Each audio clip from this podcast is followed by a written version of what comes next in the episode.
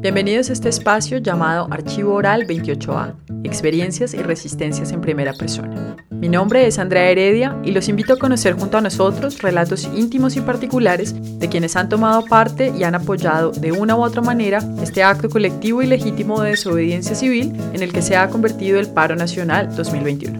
El Archivo Oral 28A es producido conjuntamente por el proyecto académico Espacio y Narrativa y por el podcast Los Vociferantes.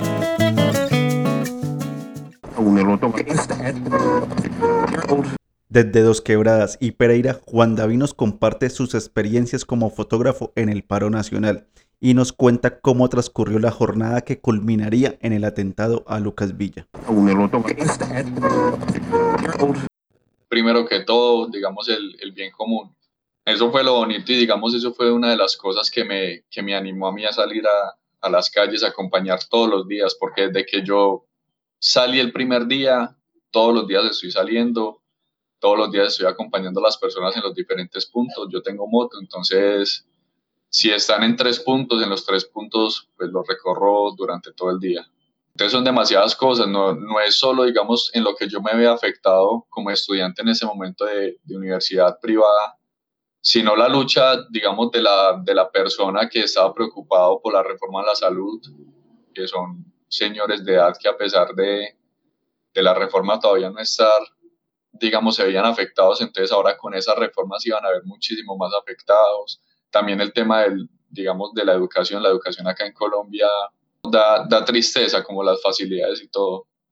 En mi caso, a pesar de que no, no saqué el crédito en el ICETEX, pues estoy en una universidad privada y yo soy una persona de estrato 3.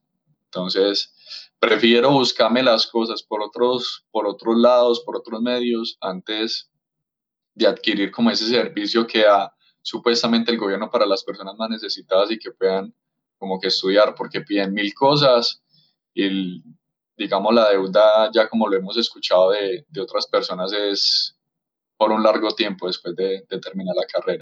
Y mil cosas más, el tema de los campesinos, el tema de que primero que todo les estén pagando súper mal a los campesinos, de que estén importando eh, temas de, digamos, verduras del exterior, cosas así. También estoy mamado de la corrupción. La corrupción yo creo que es lo que me saca, lo que me saca a mí a las calles a, a gritar todos los días, por decirlo así. Nos moviliza la falta de compromiso que tienen los alcaldes y porque no es solo Pereira, también es Dos Quebradas que que están junticos.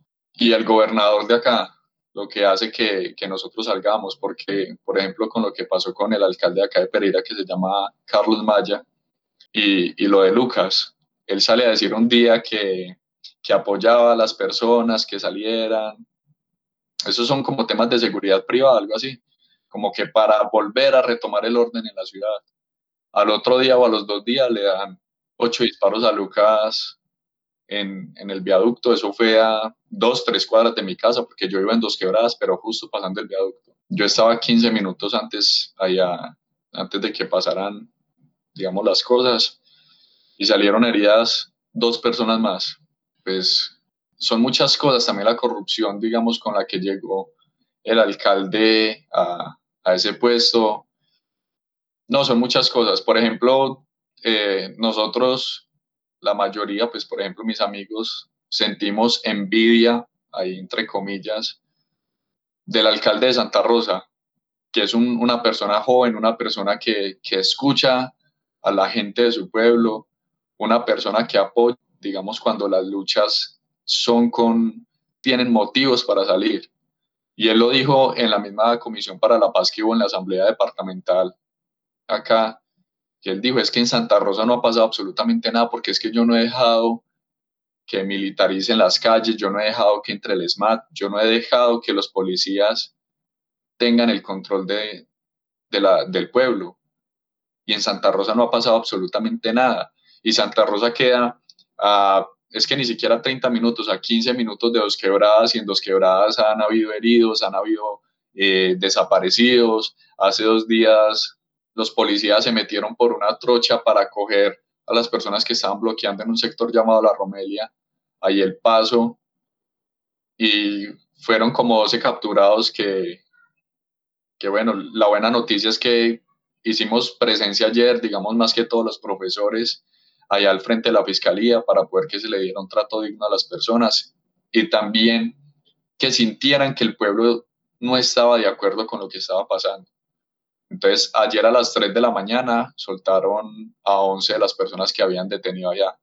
Entonces, son muchas cosas, son muchas cosas que nosotros como ciudadanos, digamos, yo creería que en, las ciudades más afectadas es donde pasa algo parecido, que, que, el alcalde o el gobernador prefiere irse en contra del pueblo antes que, que escucharlo. Acá pasó algo muy particular y es que supuestamente se iba a sentar a dialogar el alcalde de Pereira con las personas, con los manifestantes, con los jóvenes. Llegó dos horas tarde, además de eso había gente de primera línea, obviamente encapuchados porque uno siente inseguridad de quitarse así sea el tapabocas para tomar cualquier cosa porque están tomando fotografías de las personas para hacer perfilamientos. Llegó dos horas tarde y además de eso, lo único que dijo fue, yo no me voy a reunir con encapuchados ni hoy ni nunca. Entonces es eso, digamos así como, como localmente, es eso lo que, lo que ha pasado. Y, por otra parte, el alcalde de Dos Quebradas no se ha pronunciado para absolutamente nada. Entonces es como si, si no existiera alcalde. En la comisión para la, para la paz, que fue en la asamblea departamental, asistió el alcalde de Pereira, asistió, también llegó tarde ese día, asistió el alcalde de Santa Rosa, que el de Dos Quebradas por ninguna parte fue, fue un día espectacular, la verdad. Algo que ha tenido Pereira y lo he, y lo he visto yo, digamos, el tema de fotografía y audiovisual que, que es tomado como un arte. Y es que acá el arte en todas sus maneras se, se ha apoderado del paro. Por ejemplo, el día de ayer, haciendo personas haciendo murales, personas pintando, personas cantando, haciendo música, miles de cosas. El día de Lucas fue interesante porque fue un día en el que salió muchísima gente, demasiada gente en las marchas con su música, se puede ver a él, bailando la misma música que estaban tocando otras personas. Ese día estaban, digamos, ahí donde estaban los policías que él abrazó, ahí queda tránsito. Y en la otra mitad queda algo llamado sinergia, que eso es de, de Comeva. Él vio a los de Mata ahí, entonces había gente que obviamente le empezaban a gritar a los del ESMAT y a la policía asesinos porque ya había pasado cosas, no acá en Pereira, sino en otros lugares. Y él lo único que hizo fue, con la humildad, el amor, yo no lo conocí, pero muchos cercanos sí. Y decían que él se caracterizaba por eso. Y ahí se puede notar, a pesar de lo que estaba pasando, porque a pesar de no haber asesinatos ni, ni desaparecidos acá en hasta el momento, en otros lugares sí. Y se notaba que él no era de generalizar. Entonces ahí fue donde se acercó a darle la mano, a abrazar a los del SMAT. Y todo culminó en el viaducto César Gaviria Trujillo, que ahora los periranos le estamos llamando el viaducto Lucas Villa. Y bueno, todo el día fue de baile, todo el día fue de gritar, de compartir. Ese día estaban ahí en el viaducto algunas personas digamos, con música y todo. Y en la 21, que es otro lugar de acá de Pereira, estaban pintando unas paredes y hicieron un fiambre, digamos, entre todas las personas. El que quisiera totalmente gratis podía recibirlo y todo. Él se quedó en el viaducto, ya eso fue como tipo 8 de la noche, la gente se empezó a ir, porque las cosas por la noche estaban poniendo muy tensas. Y pues quedaron pocos ahí en el viaducto. Cuando digamos ya yo me vine para mi casa y todo eso, cuando resulta según los videos, él estaba recibiendo una comida ahí de un carro, se nota en la parte de atrás a una persona X apuntándole con un láser, que eso digamos ha, sí ha creado como una duda entre las personas si fue marcado justo en ese momento. Él recibió las cosas, las dejó ahí y se fue para el muro que separa como los dos carriles del viaducto y ahí era donde estaba hablando como con unas personas él y se acercan y le disparan. Entonces fue, fue una noche de caos porque tras de que le disparan ahí en otros sectores de la ciudad, eh, los del SMAT estaban tirándole a la gente con armas de fuego porque acá donde yo vivo, pues yo tengo grabado y todo eso cuando los policías sacan las armas, cuando golpean a las personas, mil cosas.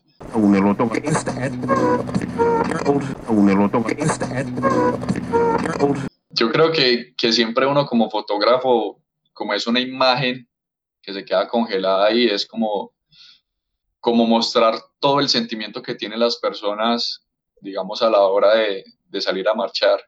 También algo que, que, yo intento como mostrar en mis fotografías, no es solo la parte de, la, de las marchas, no es solo la parte del SMAT, sino la parte cultural tan bonita que, que vivimos día a día.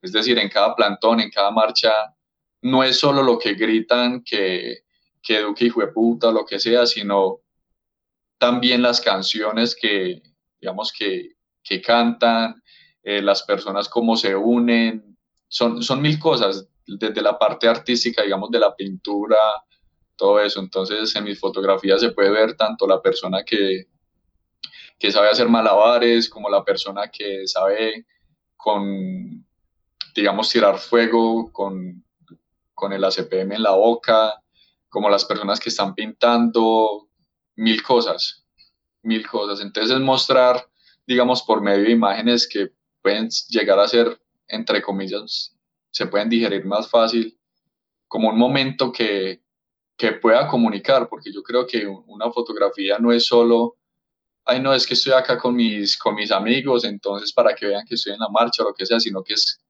captar un momento que puede quedar para la historia.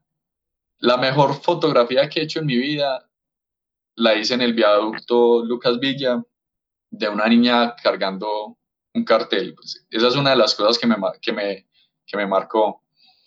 Y era bonito porque ella se apoderaba de ese cartel como si fuera, como si fuera su juguete, digámoslo así, como más preciado. Entonces es muy bonito ver cómo ella andaba con su cartelito, ella súper bonita, que decía que me veo hermosa cuando lucho por mis derechos y acompañada por sus padres. Pero la imagen así como que, uff, que siempre que, cada vez que la veo como que se me eriza la piel, es el tema de la comida. Cuando se, se reúnen entre todos, gente que no puede asistir, digamos, a los plantones o lo que sea, pasan a dejar mercados y después se hace una chocolatada para, si hay 50 personas, para 50 personas con, con queso, con pan, una zancochada, arroz con leche. Entonces es algo muy bonito que digamos que lo marca uno, porque una cosa es compartir una marcha, lo que sea, y otra cosa, digamos, es compartir una comida, que es algo tanto en la parte espiritual como en la parte humana muy, como muy sagrado. Tú te sientas en la mesa con las personas más cercanas y con las que te tienes confianza y todo. Entonces es bonito ver cómo las personas se acercan a recibir algo gratis algo donado por la misma comunidad, por las mismas personas, y no le importa sentarse alrededor de 15 personas que no conocen y resulta que en esa comida se conocen, se vuelven amigos, cosas así. Entonces eso es algo que me ha marcado demasiado. Gracias por acompañarnos en este episodio de Archivo Oral 28A, Experiencias y Resistencias en Primera Persona. Los invitamos a construir este espacio con nosotros, compartiéndonos sus relatos y experiencias sonoras a través del correo electrónico archivo28a.gmail.com. Queremos también mandar un saludo caluroso a los amigos y aliados que han contribuido a replicar nuestra convocatoria y han apoyado esta iniciativa. Un abrazo grande a todos ellos. Hasta pronto.